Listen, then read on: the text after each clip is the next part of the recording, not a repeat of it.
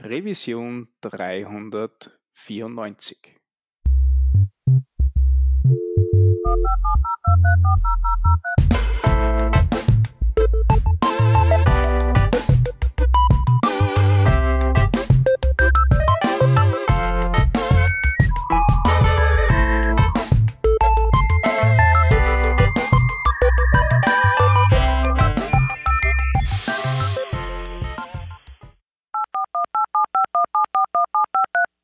Diese Revision von Working Draft wird euch präsentiert von Storyblock. Storyblock ist ein Headless Content Management System, das mit jeder nur denkbaren Technologie funktioniert. Egal ob ihr PHP, Node, Ruby, Gatsby oder sonst irgendwas einsetzt, Storyblock funktioniert und hat auch bereits Dokumentation für euren Tech-Stack auf Lager. Und falls nicht, schreibt das Storyblock-Team extra ein Tutorial nur für euch. Sehr schick ist auch der Visual Composer, das ist das Interface zum Bearbeiten einer Storyblock-Seite. Man navigiert einfach durch die Seite, klickt auf den zu ändernden Inhalt und tippt drauf los. Spalten umarrangieren geht per Drag and Drop und es gibt Buttons zur Betrachtung des geänderten Inhalts in verschiedenen Bildschirmgrößen. Viel bequemer wird's nicht mehr. Storyblock kostet zum Ausprobieren nichts, solange man als Einzelnutzer damit herumspielt. Also spricht nichts dagegen, sofort loszulegen. Das könnt ihr machen auf storyblock.com. Das schreibt man storyblock.com. Wir bedanken uns bei Storyblock für die Unterstützung von dieser Revision von Working Draft. So, hallo und herzlich willkommen zu einer neuen Ausgabe des Working Drafts. Heute zu dritt. Zum einen von der Stammmannschaft der Shep. Hallo. Hallo Shep, ich bin der Stefan und wir haben heute einen Gast, nämlich äh, Ryan. Hallo Ryan. Moin. Moin, perfekt. äh, ähm, Du bist zum ersten Mal bei uns. Äh, vielleicht möchtest du dich kurz für unsere Zuhörer äh, und die Welt da draußen vorstellen. Ja, hallo, ich bin Ryan. Ähm, also ich komme ursprünglich aus Amerika. So, ich bin ein guter Army. Hallo, hallo. ähm, also wir versuchen das heute alles auf Deutsch zu machen, aber wenn ich was auf Englisch sage, dann es tut mir leid. Ähm, und ich, ich äh, wohne hier in Berlin. Ähm, und bin seit so sieben oder acht Jahren hier in Deutschland und arbeite jetzt bei Microsoft. Cool. Was ist deine Rolle bei Microsoft? Also ich bin Cloud Developer Advocate. Das mhm. heißt, ich eine, also ich versuche eine Verbindung zwischen Microsoft und eine bestimmte Developer Community äh, zu sein. Und diese Community, das ich äh, mache, ist Rust, also die Rust Programmiersprache. Oh, cool. Äh, und das hat natürlich viel äh, mit unser Thema für heute zu tun. Mhm, genau, weil unser Thema heute ist ähm, WebAssembly oder WASM. Ähm, das haben wir ja schon in einigen Artikeln einmal gestreift und einmal so, wie das aufgepoppt ist, ganz, ganz kurz umrissen. Aber mittlerweile ist doch WASM doch äh, nicht nur eine Idee und ein Projekt, sondern eine, sehr konkrete Technologie. Ähm, was ist WebAssembly jetzt genau und was können wir sich darunter vorstellen?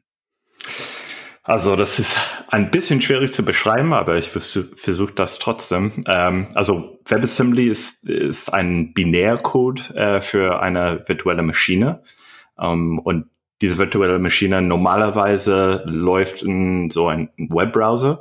Ähm, und der ur ursprüngliche Grund, warum also entwickelt wurde, ist, um bessere Leistung äh, in Browser zu bringen und äh, um Programme, die ursprünglich in C oder C++ äh, geschrieben wurde, im Browsers laufen zu lassen. Ähm, also man schreibt WebAssembly normalerweise in, in einer Sprache wie C oder C++ oder Rust ähm, oder irgendeine andere Programmiersprache, die direkt in Maschinencode kompiliert äh, werden kann. Und ähm, also statt die Maschinencode für deinen eigenen Computer herzustellen, kompilierst du deinen Code zu WebAssembly und dann dieses Code äh, ist dann durch ähm, die WebAssembly virtuelle Maschine ausgeführt. Cool. Und diese virtuelle Maschine kommt die, kommt die mit, mit jedem Browser mit oder wie, wie, wie funktioniert die? Wo läuft die? Ja, also das ist ein öffentlicher Webstandard und das ist in jeder, also große Browser heutzutage, ähm, außerhalb von äh, Internet Explorer. Und Internet Explorer gibt das immer noch. Also wenn, wenn du ein, ein App in Internet Explorer ähm, bauen willst, dann musst du leider keine WebAssembly ähm, benutzen. Aber wenn du nur für Firefox oder Chrome ähm, was schreiben willst, dann, dann kannst du ja äh, WebAssembly gerne nutzen. Da gibt es auch keine Möglichkeit, das nachzupatchen oder so über, über also doch, ja, es, es gibt äh, es gibt diese Möglichkeit. Es gibt die Möglichkeit von WebAssembly in ASM.js zu kompilieren. Ah, und ASM.js ja. läuft bei jeder äh, JavaScript äh, Runtime. Und das ist nicht, also das bringt natürlich nicht die dieselbe also Vorteile mit ähm, zum Beispiel, also wir sprechen natürlich darüber, aber WebAssembly ist normalerweise schneller als, äh, als JavaScript und wenn man äh, äh, ASM.js benutzt, dann verliert man dieses, diese Vorteile. Mhm. Mhm. Allerdings nur in den Browsern, die so wie, die das auch nicht in irgendwie speziell supporten. Ne? Also so, ich glaube, Firefox hat ja schon so irgendwie so eine Art Fastpath für ASM. Ja, das stimmt, ja. Und die Google, Google-Leute haben gesagt, so, nö, keine Lust, wir machen lieber, dass wir uns irgendwie allgemein weiter optimieren, ähm, dass es schnell wird. Genau. Und der IE, der, der kann das halt einfach nicht. Und der macht auch nichts Besonderes damit, ne? Aber trotzdem sollte WebAssembly schneller als ASM.js, also mit äh, Optimierung oder nicht. Also das sollte schneller als ASM.js sein. Und ähm, also es ist es ist besser, das äh, in, in einem Browser laufen zu lassen, wenn Browser eigentlich ähm, also das unterstützt und nicht mit äh, ASM.js laufen muss. Ähm, das heißt, ich, ich, ich, kann jede beliebige Programmiersprache äh, ähm, als Compile-Target äh, WESM angeben, habe dann diesen Binärcode für die, für die WESM VM. Ähm, wie binde ich das jetzt in meine Applikation ein oder, äh, oder in meine Webseite?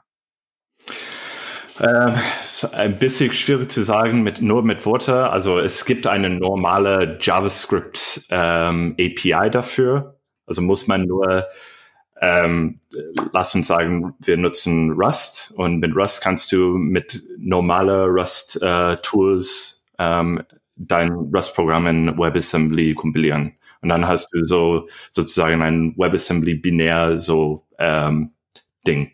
Ist ja Binary halt, ja. Mhm. Ja, genau.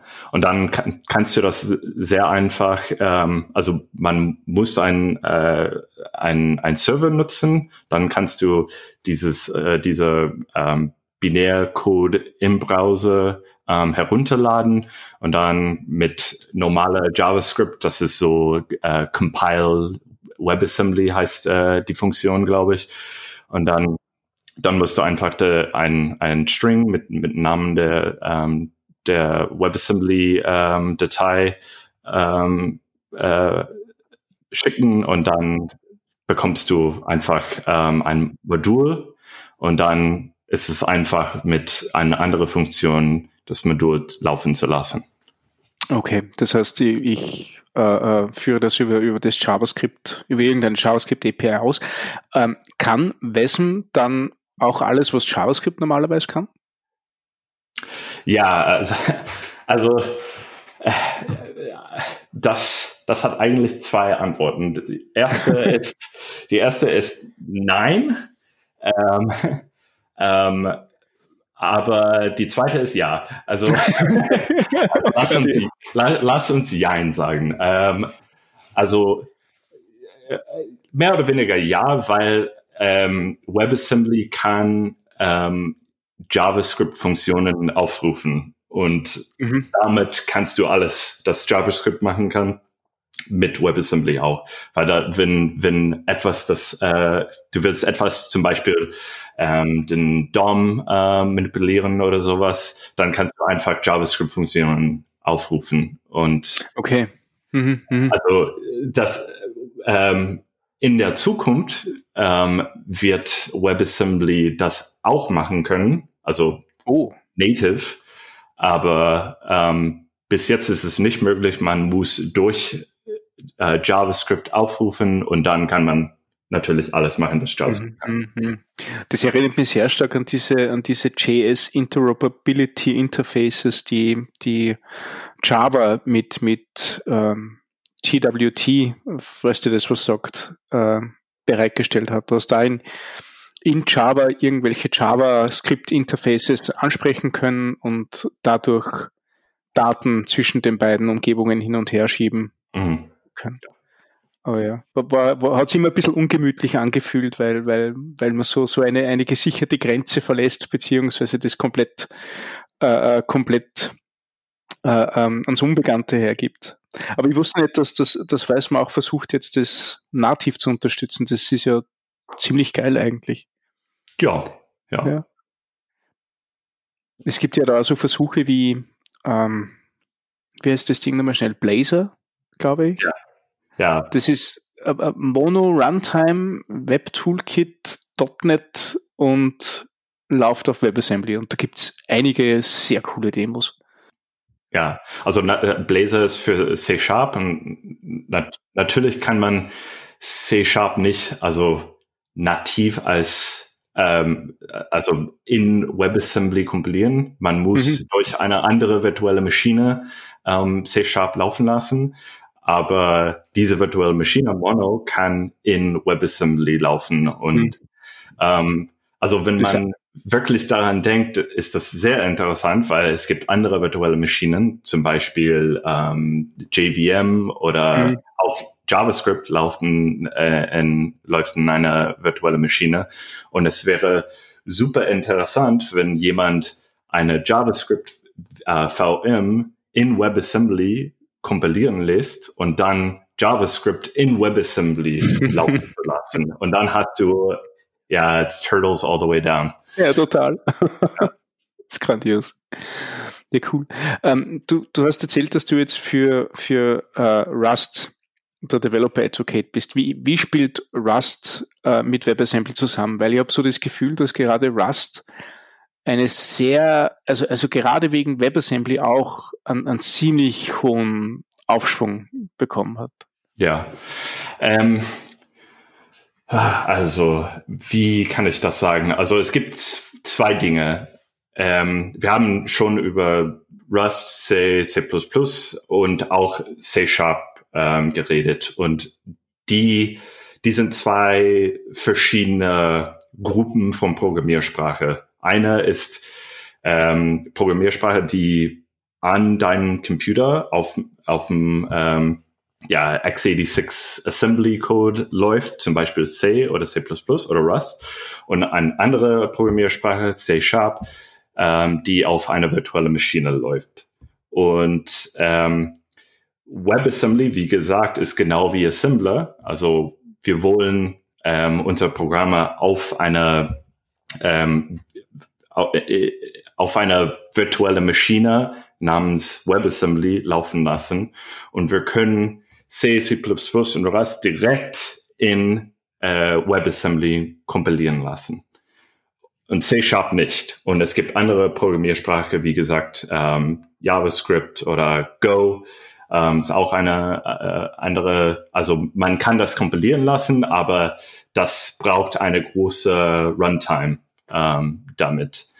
Und ähm, mit C, C++ und Rust braucht man keine große Runtime. Das, das läuft direkt auf WebAssembly. Also das heißt, dass ähm, C, C++ und Rust sind gut für Programme, wo man ähm, keine große Runtime ähm, braucht oder keine große Runtime will.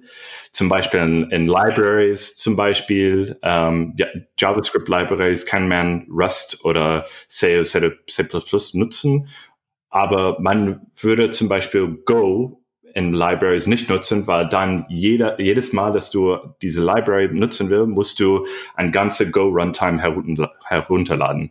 Und dann ja, ist das natürlich ein bisschen blöd.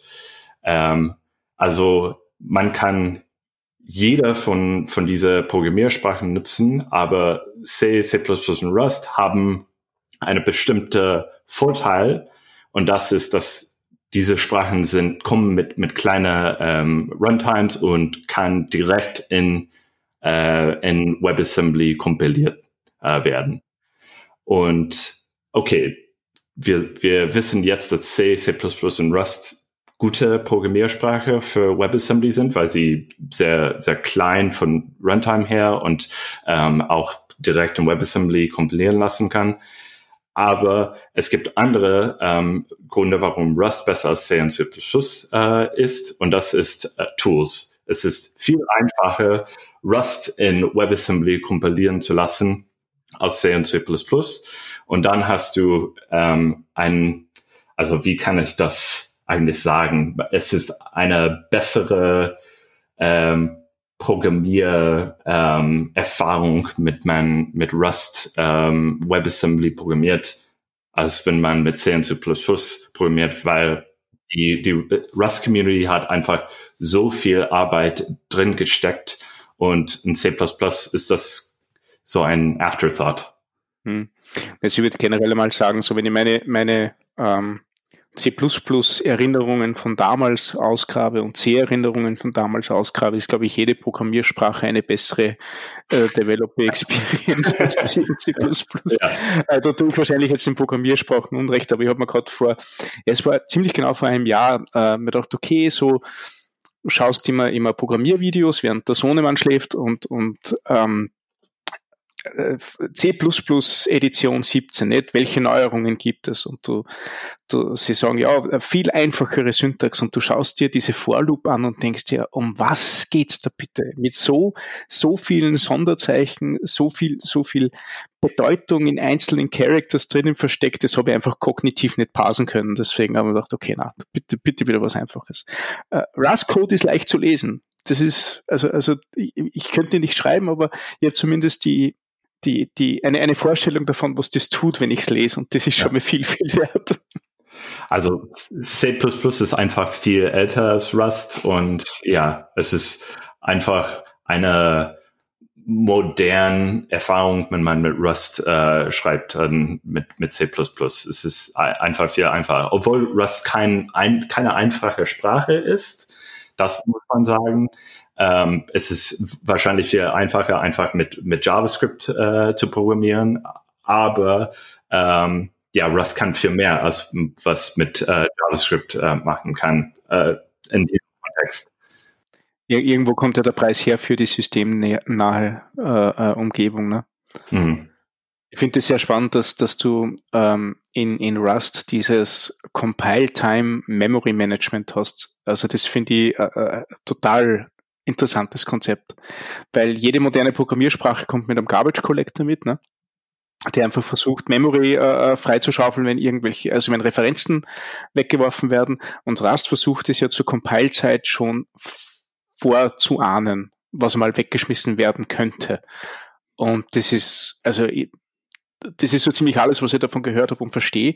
Äh, jedes Mal, wenn ich ins Detail gehe, denke ich mir, okay, das ist ziemlich viel Voodoo für meine, äh, für meine äh, äh, Verhältnisse, aber, aber spannendes Konzept. Ja. Macht, macht Pointer Management endlich den Gar aus. Ne? Ja, also C, moderne C++ hat sowas ähnliches, aber das ist so optional und dann weiß man eigentlich nicht, ob man das richtig gemacht hat. Und also ich habe versucht mit C++ zu programmieren und dann ja das kompiliert und dann sagt man, okay, wenn ich das äh, laufen lasse, dann werde, wird das eigentlich funktionieren? Man weiß das nicht. Und dann muss man viele Tabs, Tests schreiben und mit Rust hat man das Gefühl, dass when it compiles, it works. Ähm, und äh, ja, das ist äh, viel besser als einfach, keine Ahnung, wir, wir mal sehen, ob das, ob das funktioniert oder nicht. Ich finde es sehr spannend. Ähm, kann ich denn dann, also kann ich denn WebAssembly auch äh, ohne Rust und ohne irgendeine andere Sprache schreiben? Also könnte ich einen, könnte ich Visual Studio Code öffnen und WebAssembly einfach schreiben, so wie ich JavaScript schreiben kann? Ja, also WebAssembly ist eigentlich ein so Binärcode-Format und ähm, Du willst wahrscheinlich das nicht direkt schreiben, aber es gibt auch ein anderes Format, das man schreiben kann. Und das ist, das sieht ähnlich aus wie ein Lisp, so mit viele Klammern und so. Und ähm, man kann das quasi direkt schreiben und dann ist die Kompilieren sehr einfach, so fast eins zu eins, was man da schreibt, wird das ähm, in, in Binärcode ähm, kompiliert. Und also ich würde das nicht tun, außerhalb von ähm, Lernen und so, wie das geht, aber ähm, ist, ist auch möglich, okay. ja. Naja, ich wollte es noch mal gefragt haben, um, um so da noch mal irgendwie das abschließend zu klären. Also grundsätzlich würde man immer irgendeine andere Sprache nehmen und dann dahin kompilieren. Und äh, dann äh, sagtest du ja WebAssembly, so der ganze Sinn davon ist ja, dass es sehr schnell ist. Ne? Man spart sich äh, wahrscheinlich irgendwie auch so im Gegensatz zu JavaScript so äh, Parsing-Zeiten. Man kann vielleicht irgendwelche Features nutzen, für die JavaScript äh, noch überhaupt gar keine Interfaces vorgesehen hat, gegebenenfalls. Also wenn es denn so ähm, also ja, und äh, das aber könnte ich dann, äh, könnte man jetzt hingehen und sagen, ah, cool, das ist also wie im Prinzip läuft das im Browser und ist äh, deutlich schneller als JavaScript, dann äh, warum benutze ich überhaupt noch JavaScript? Also dann könnte ich ja eigentlich äh, vielleicht JavaScript nur noch benutzen für keine Ahnung, also so für diese, wo, du meinst, für DOM-Manipulation und sonst äh, am besten mache ich dann alles in WebAssembly. Würde das Sinn machen? Ähm, Oder wo sind die guten Use Cases für WebAssembly? Ja, ja, ich will ein bisschen vorsichtig sein, weil äh, also ich möchte nicht sagen, dass äh, JavaScript ist äh, blöd und man sollte nur Rust äh, schreiben und äh, das das meine ich gar nee, nee, nicht. Das äh, ähm, habe ich jetzt auch nicht rausgehört. Also es ist jetzt nur so, ich, ich frage nur mal so, im Prinzip könnte man das ja schlussfolgern. Ne? WebAssembly wird von allen Browsern unterstützt, ist mega schnell, ähm, macht es dann nicht Sinn, einfach komplett umzuschwenken. Ja, also das äh, äh, eigentlich ist JavaScript normalerweise schnell genug. Und wenn man viele gute Libraries hat und äh, ein großes Team, das äh, schon kennt, wie man äh, JavaScript gut äh, schreibt, dann warum würde man die Programmiersprache wechseln eigentlich? Ähm, also ich würde ich würde nur äh, WebAssembly nutzen, wenn es einen guten Grund dafür äh, gibt. Und ähm, das kann zum Beispiel sein, dass äh, vielleicht äh, läuft unsere App sehr langsam und wir, wir möchten das schneller machen, dann das ist ein guter Grund, äh, um äh, WebAssembly zu nutzen. Ähm, es kann auch sein, dass wir ein, wir haben eine große Firma und jeder weiß schon, wie man äh, C Sharp oder Rust äh, schreibt und hat keine Ahnung von JavaScript. Das finde ich ein bisschen un unmöglicher, aber das, das gibt es wahrscheinlich. Ähm, dann gibt es, also das ist ein anderer Grund, warum äh, man WebAssembly schreiben würde. Ähm, es ist total möglich, nur WebAssembly zu nutzen. Man muss äh, JavaScript gar nicht nutzen, wenn, wenn ähm, wenn man der Meinung ist, dass äh, JavaScript ein, keine gute äh, Programmiersprache ist und viele denken so, ähm, es ist so, ähm, dann ist es okay, wenn man äh, WebAssembly nutzen will und einfach ein Rust oder C++ oder Go oder C Sharp ähm, Web Apps schreiben will. Das ist kein Problem. Um, ähm, aber ich persönlich finde, also ich finde JavaScript eine sehr gute Programmiersprache für Frontend-Applikationen. Und ähm, in der Zukunft werde ich äh, 100% sicher viele Apps mit JavaScript immer noch schreiben und vielleicht ähm, manchmal, wenn ich äh, zum Beispiel ein bisschen Code zwischen Frontend und Backend teilen will, dann kann ich äh, mir vorstellen, dass ich ja ein bisschen äh, Rust schreiben will und dann teile ich äh, diese, diesen Code mit Frontend und Backend und ähm, ja, der Rest, der Rest schreibe ich in, in JavaScript und ich kann JavaScript mit äh, WebAssembly interagieren und äh, das, das geht auch. Ja, also im Prinzip, man braucht ja JavaScript immer noch so als mindestens als äh, Bindeglied zwischen User Interface und äh, WASM-Modul sozusagen. Ne? Also so, wenn man nur WASM hätte, dann hätte, würde das im Browser irgendwo laufen, aber man hätte halt keine Input- und keine Output-Möglichkeiten und da gibt es natürlich nicht so ganz so viel Use Cases, wo man weder Input noch, noch Output braucht, außer vielleicht man möchte irgendeinen Server laufen lassen. Aber, aber es ist wichtig zu sagen, dass das, das stimmt heutzutage schon, aber in der Zukunft wird das nicht stimmen. Und es, wär, es, es wird in Zukunft möglich sein, ähm, äh, alles in WebAssembly zu, zu schreiben.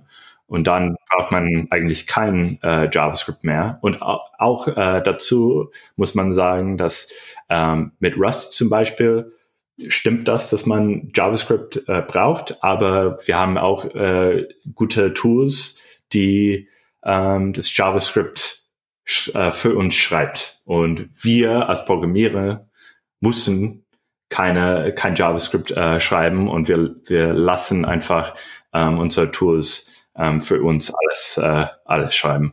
Okay. Einen spannenden Use Case, den ich, den ich kenne von äh, ähm, WebAssembly versus, versus JavaScript ähm, wäre Glimmer. Weiß nicht, ob euch das was sagt. Mhm. Die, die, äh, ähm, die Komponentenbibliothek von Ember.js. Äh, und die sind ja auf ein neues Format gegangen, dass, dass äh, ähm, die Templates und die Instruktionen für die Templates ähm, ja vorkompiliert werden äh, in tatsächlichen Binärcode. Also da hast du Instruktionen wie 001, das ist ein Kommando, äh, bitte, bitte äh, ein Diff rendern zum Beispiel oder 002, das Diff wieder schließen. Äh, und ähm, da gibt es diese KlimaVM, die dazu da ist, genau das zu interpretieren. Und die ist auch super schnell, also die, die, die schlägt gewisse, äh, gewisse äh, ähm, React-Derivate wie, wie Inferno oder, oder Preact äh, äh, um einiges in, der, in der Ausführungsgeschwindigkeit und die sind sehr, sehr früh äh, den Weg gegangen, diese VM nicht nur in JavaScript zur Verfügung zu stellen, sondern auch äh, via Rust in WebAssembly zur Verfügung zu stellen. Was natürlich ein total cooler Use Case ist. Du hast einfach die, diese, diese, diese Diffing-Algorithmen zwischen Virtual DOM und, und echten DOM und diese diese Binärinterpretation von, von einem Bytecode, der sowieso nichts mehr mit JavaScript zu tun hat, sondern der, der sowieso schon ein komplett eigenes Format ist, bei dem ist ja total egal, wo das läuft. Und, und für das äh, Spitzen-Use-Case. Was ich halt spannend finde, ähm, da gibt's jetzt gerade noch zu viel Overhead in, im, äh, ähm, im Datentransfer von JavaScript in WebAssembly und wieder raus, dass die, die, die initialen Demos sehr sehr ähnlich von der Ausführungsgeschwindigkeit waren. Aber das ist ja schon ah, ein, zwei Jahre her vielleicht. Ähm, von dem her bin ich gespannt, wie sich das entwickelt, wenn, wenn erstens WebAssembly weiterentwickelt wird, äh, beziehungsweise äh, eine ziemliche Last noch auf diese, diese virtuelle Maschine in WebAssembly äh, ähm, läuft. Weil ich glaube, dass gerade bei, bei komplexen Dingen, wo viel Datenverarbeitung ist, wo viel äh, ähm, Last auf der CPU ist oder wo auch immer, dass gerade da WebAssembly sie richtig bewähren wird. Ich glaube, bei UI-Sachen und so weiter, mein Gott, das läuft eh jetzt auch schon schnell. Nicht? Also, also einen Klick machen und der Diff anzeigen, das ist jetzt nicht die Hexerei. Ja, also ich finde das auch äh, eine sehr interessante Use Case äh, also in der Zukunft glaube ich, dass WebAssembly meistens für Libraries wie, wie Ember oder äh, React, sie haben auch gesagt, dass äh, sie, sie haben Interesse in WebAssembly, äh, also einen Teil von React in WebAssembly zu schreiben. Ähm, also ich glaube, erstmal müssen wir haben, wir müssen so ähm, eine bessere ähm, Verbindung zwischen DOM APIs und äh, WebAssembly zu haben, weil jetzt muss man durch äh, JavaScript äh, gehen und das ist ein bisschen zu langsam. Aber wenn das, wenn das nicht mehr da ist, dann wird das richtig spannend und ich glaube, viele, viele Libraries werden äh, in WebAssembly oder ein Teil von diesen Libraries werden in WebAssembly ähm, wechseln. Und äh, du sagtest ja, bestimmte Dinge, die ich geschildert habe, gehen eben jetzt derzeit nicht in WebAssembly und äh, in Zukunft sollen die gehen. Gibt es da auch sowas wie Versionsnummern? Also, dass ähm, wir jetzt WebAssembly 1 haben und dann gibt es irgendwie Version 2 und äh, gibt es da auch dann irgendwie einen Weg, wie man das äh, in den Browsern dann herausfindet äh, oder in den Umgebungen, was die unterstützen? Ähm, also bis jetzt gibt, gibt es keine bestimmte Version von WebAssembly und ich glaube, sie versuchen jedes Mal alles backwards compatible zu machen. Ähm, äh, ich, ich glaube, das ist ein Grund, warum man ein, ein gute, also eine Programmiersprache mit guten Tools ähm, nutzen äh, wollen würde. Ähm, zum Beispiel Rust, weil ähm, wenn man C oder C++ äh, schreiben würde, dann würde man alles, also alles darum kümmern müssen und ähm, und diese, also wenn, wenn wir eine, eine andere Verbindung zwischen WebAssembly und DOM APIs haben ähm, werden, muss, müssen alle die Applikationen, die C und C++ nutzen, alles quasi ähm, neu schreiben.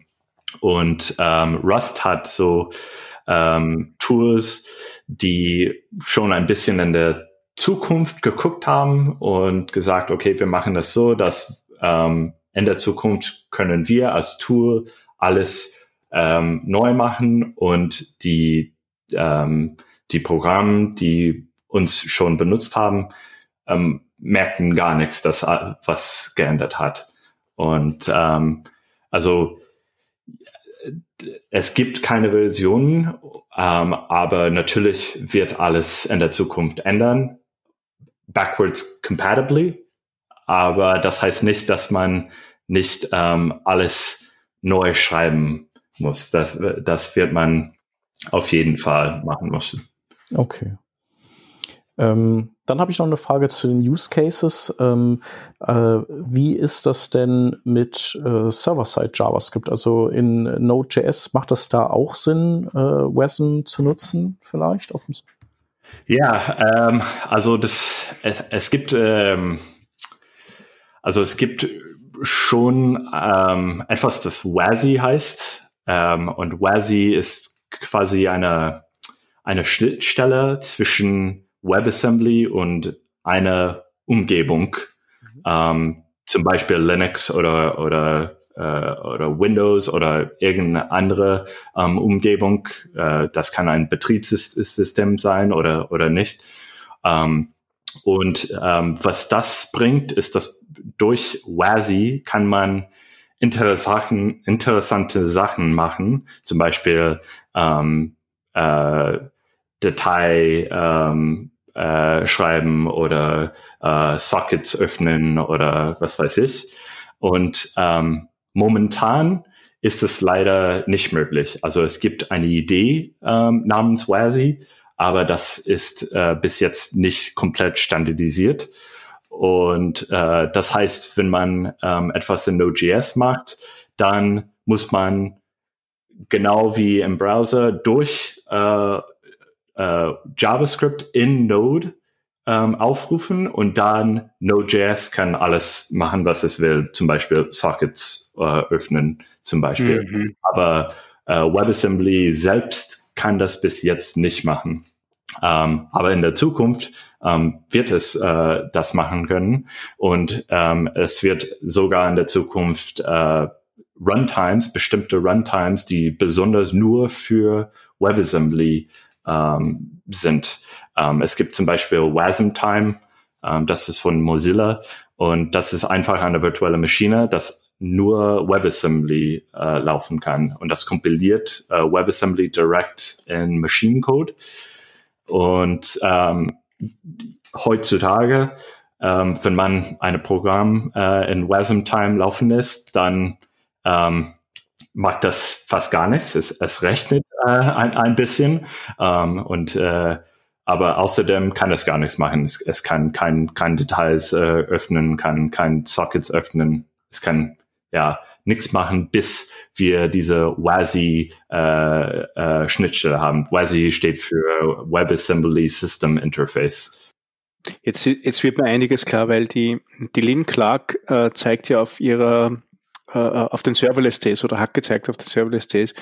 Ähm, genauso eine Introduction zu WASI. Ich habe den Vortrag nicht gesehen, aber im, im Abstract hat sie gemeint, hätte es WASI damals schon gegeben, wer weiß, ob, ob Docker jetzt so, so interessant geworden wäre, weil ähm, weil man WASM dann außerhalb vom Browser-Kontext laufen lassen kann. Das heißt, du hast eine, eine abgesicherte, geschützte Virtual Machine, äh, eine abgeschützte, äh, abgesicherte, geschützte Umgebung, wo du deinen Code exekuten kannst und auch wieder verwerfen kannst, wenn du es nicht brauchst, ohne diesen gesamten Linux-Overhead. Weil, weil du, du, du, du kompilierst ja, egal was für Programmiersprache, einfach runter auf WASM und auf diese eine VM. Und mit dem Systems Interface hast du das, das, das, das äh, äh, ähm, fehlende äh, Glied zwischen, zwischen äh, äh Execution und tatsächlich dem, was brauchst. File.io, äh, Port Mapping, Response geben nach draußen. Genau das, was ja eigentlich die, die Docker-Schnittstellen auch machen. Ne? Mhm. Das ist ja. cool. Das ist sehr cool. Ja, also ich, ich glaube, dass das wird in der Zukunft ähm, vielleicht alles mit Server-Side komplett ändern, genau wie Docker schon gemacht hat. Also äh, Docker ist, äh, ich, wenn ich an äh, WASI denke, denke ich an auch an Docker und Docker ist ähm, ist so ähm, ein Abstraction für Betriebssysteme und äh, WASI und WebAssembly ist auch ein äh, Abstraction für Programm. Und man lässt einfach ein Programm äh, laufen und das kann kann laufen und man muss nicht darum kümmern, okay, welches Betriebssystem benutze ich? Oh, okay, wenn ich Linux ähm, nutze, dann muss ich es so schreiben oder so, wenn ich Windows nutze. Man kann einfach nur, nur schreiben für diese WebAssembly virtuelle Betriebssystem sozusagen, WASI. Und ähm, dann kann es einfach überall laufen, egal wo es ist. Ähm, man braucht nur diese äh, WebAssembly Runtime, äh, virtuelle Maschine. Und das ist auch sehr klein und sehr einfach äh, laufen zu lassen.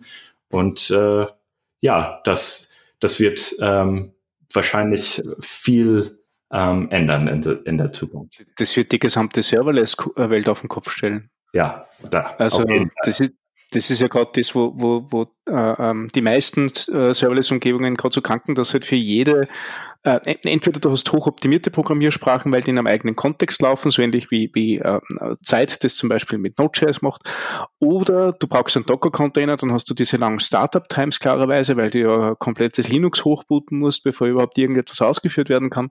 Wenn du das aber in einem schlanken äh, ähm, containerartigen, in, in einer schlanken containerartigen VM laufen lassen kannst, die da ist und die einfach nur executed, hochoptimiert executed, das ist ja irrsinnig. Das ist ja mhm. total cool. Ja. Wieder was gelernt. jetzt hätte, hätte ich noch Dutzend, Dutzend Fragen gehabt, aber wir sind jetzt alle vor lauter Verblüffung ähm, runtergefallen. Ja, ja, total. Ja. Also ein Punkt, den wir hier noch hatten, ist die Frage, ob äh, WebAssembly Production Ready ist. Aber so nach dem Gespräch, das wir jetzt geführt haben, kann man sagen, das ist schon Production Ready und äh, wird aber noch, noch viel readier werden in der Zukunft. Das ist nämlich eher eine gute Frage, das sollte ich nämlich auch wissen. Äh, ähm, wir sprechen jetzt die ganze Zeit von der Zukunft. Wie, wie fern oder wie nah ist diese Zukunft? Ja, also wie gesagt, also WebAssembly auf dem Frontend im Browser ist das schon, also fertig sozusagen. Das ist schon Version 1, obwohl es keine Versionen gibt. Es ist schon production ready.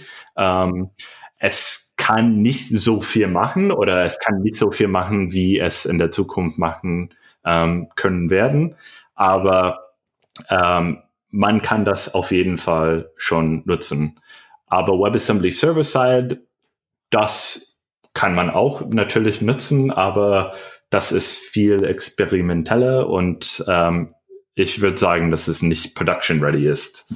Ähm, wie, wie nah ähm, die Zukunft ist, ist äh, eine sehr gute Frage. Also ähm, ich bin sehr schlecht in, in, in solche Fragen. Ähm, Sorry. Aber, ja, aber keine Ahnung. Also es kann sein, wenn, du wenn du äh, bestimmte Interesse daran hast, dann würde ich sagen, du kannst äh, so bei bei diese Komitee ähm, teilnehmen, wo wo sie versuchen alles zu standardisieren. Das ist alles offen und man kann ähm, einfach äh, teilnehmen und sagen, okay, ich habe meine bestimmte Meinung und ich glaube, es sollte so oder so äh, funktionieren. Äh, braucht man wahrscheinlich ähm, schon ein bisschen Erfahrung mit äh, virtuellen Maschinen und äh, API herstellen und, und äh, solche Sachen. Aber das ist schon ähm, in Arbeit. Ähm, aber wie lange das dauert, bis es production ready ist, kann man wahrscheinlich nicht sagen. Mhm. Aber mhm. hoffentlich ähm, nächstes Jahr, äh, also wird es Version 1 von WASI geben. Mhm. Wer ist Wer ist in diesem äh, äh, WebAssembly, in dieser Community Group alle vertreten?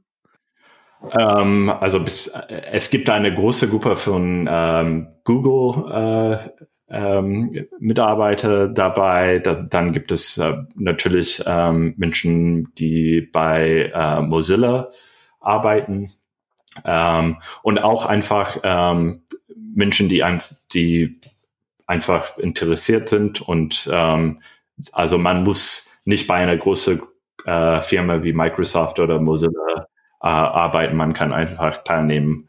Ähm, natürlich ist es einfacher, wenn man sagt, okay, wir haben unser WebAssembly Runtime bei uns äh, bei der Firma und können wir was, ähm, keine Ahnung, wir können was ähm, äh, ausprobieren und sehen, ob das geht und dann können wir ein bisschen ja, äh, experimenten und so.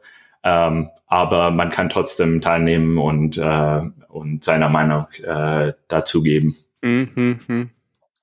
Ja, es ist cool, weil mich interessieren nämlich vor allem die, ähm, die Motivation dahinter von den einzelnen Firmen. Nicht? Also, also bei, bei, bei Google und Mozilla kann ich mir mir's vorstellen, das wird halt, wird halt sehr stark der, der Browser-Kontext sein.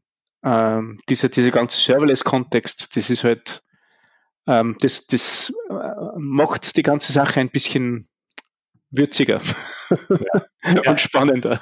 Ja. Also man hat das, man hat das Gefühl ein bisschen, dass es ein, ein bisschen wie ähm, Blockchain ist, dass äh, alle denken, okay, äh, wir haben diese coole äh, Technologie hier, aber was nutzt man ja. eigentlich äh, dafür? Ähm, aber also im Vergleich mit, äh, mit Blockchain, also da hat man das auch das Gefühl, dass niemand eine Ahnung dafür hat. Also sie, sie versuchen das weiterzuentwickeln, aber sie wissen immer noch nicht, warum sie das entwickeln. Und bei Web WebAssembly hat man äh, schon, wie, wie wir gerade darüber gesprochen haben, äh, mit äh, Serverless zum Beispiel und auch mit äh, Blockchain ist auch eine äh, bestimmte ähm, Use Case für WebAssembly. Ähm, man hat schon äh, viele Ideen, gute Ideen. Ähm, und wir brauchen einfach ein bisschen Zeit, bis alles fertig ist. Und dann, ähm, ja, dann können wir sehen, wie das eigentlich äh, in, im Real, Real World Use Cases läuft. Mhm. Ähm, da, mir, mir, mir poppt noch ein Begriff hoch, äh, ähm, von dem du vielleicht auch schon gehört hast, äh, Graal VM, das Projekt von, von ähm, Oracle, äh, den, den, den Java-Machern. Das ist eine, eine VM, die auch jede Programmiersprache äh, äh, laufen lassen soll, die, die existiert. Das geht ja rein theoretisch in eine ähnliche Richtung. Ne? Ja, also ich kenne nicht so viele davon, aber was ich weiß, ist, dass ich glaube, dass es keine, also dass es nicht in der Öffentlichkeit, äh, ähm, also gearbeitet jetzt, weiß nicht. Äh, also was, was WebAssembly besonders macht, ist, dass das alles, also das ist wirklich ein Web-Standard und man kann ähm, es gibt zum Beispiel W3 ähm, äh, Standardisierung äh, Komitees ähm, und das ist der Unterschied mit äh, Bravo und auch mit äh, JVM. Ähm, das ist ein Teil der, der Web und ähm, das heißt, dass es, das kann nicht äh, weggehen. Das ist für, für immer, weil ja, man kann einfach nicht ein Teil von, vom Web, ähm, also wir, wir, wir würden sehr gerne äh, viele Teile von JavaScript äh, weglassen, aber wir können das einfach nicht, weil. Ja, Gott sei Dank. Ja, ja. das ist okay immer, so. Ja, wir müssen immer Backwards Compatibility halten und ähm, dafür äh, wissen wir schon, dass WebAssembly ähm, für the long run hier Mhm. ist. Äh, Ich finde ich, ich, find das sehr, sehr sympathisch, muss ich sagen, dass, dass äh, ähm, eine offene Webtechnologie ähm, da als, als starker Competitor äh, zu solchen Dingen dasteht. Also ganz, ganz viele Daumen nach oben von mir. Ja, jetzt haben wir die äh, ganzen Leute hier, die Hörer total angespitzt auf, äh, auf WASM. Und äh, jetzt wäre natürlich die Frage, ähm, wie würde man denn da einsteigen? Also wenn man da, ähm, wenn man Lust hat, ein bisschen mit WASM zu arbeiten. Also dann würde man Rust verwenden. Und wie steigt man bei Rust ein? Wäre dann die Frage. Ähm, also natürlich habe ich, äh, also ich, ich weiß mehr von Rust als jede andere Programmiersprache. Also man muss nicht Rust nutzen. Das muss ich auch sagen, wenn man schon. Aber es bietet sich ja an. Ne? Ja, natürlich. Und äh, aber wenn man C oder C++ schon kennt, dann kann man das natürlich auch nutzen. Und ähm, oder wenn man ein großer Fan von Go ist, dann ähm, man kann das auch nutzen. Aber wenn wenn man schon Interesse an Rust hat, dann ähm, gibt es schon WebAssembly Rust äh, Tutorials. Es gibt sogar ein Buch äh, dafür. Ich glaube, das ist so äh, rustwasm.org oder sowas. Ähm, und äh, da kann man einfach, ich glaube, die Tutorial ist für äh, Conway's Game of Life. Ähm, äh, man, man schreibt das komplett äh, in WebAssembly mit Rust, komplett mit DOM, Manipulation und so. Und ähm, äh, ich glaube, das ist äh, meiner Meinung nach äh, der beste ähm, Einsteigsmöglichkeit, ähm, die es gibt. Okay. Cool. Dann haben wir das. Dann packen wir das mir nochmal in die Show Notes rein. Genau. Ja, genau. Ansonsten ähm, würde ich sagen, wenn unsere Hörer vielleicht schon mit WASM rumgespielt haben ähm, und ein paar coole, coole Ideen hatten und ein paar coole Demos gebaut haben, vielleicht ist es ja auch was, äh, das äh, die uns oder beziehungsweise dir, Ryan, ja mal schicken können. Ähm, genau. Und ähm, ja, auch ansonsten denke ich, äh, darf man ja auf dich zukommen, denke ich mal, äh, wenn man irgendwie Fragen hat. Ja. Oder? Mhm. Bist du auf Twitter? Ja, ich bin auf Twitter, ja. Ja, äh, ich bin Ryan un, äh, unterstrich Levick äh, auf Twitter. Also sehr einfach, mich zu finden. Ja.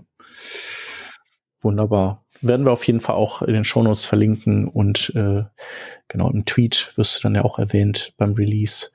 Äh, ja, das wäre das eine. Genau, ansonsten, wenn es äh, Fragen, äh, Kommentare, Anmerkungen, Ideen, äh, vielleicht noch Tools, die, die wir irgendwie vergessen haben oder die wir gar nicht kennen, ähm, dann gerne kommentieren oder uns äh, auf Twitter schreiben, äh, entweder in Ryan oder at Working Draft.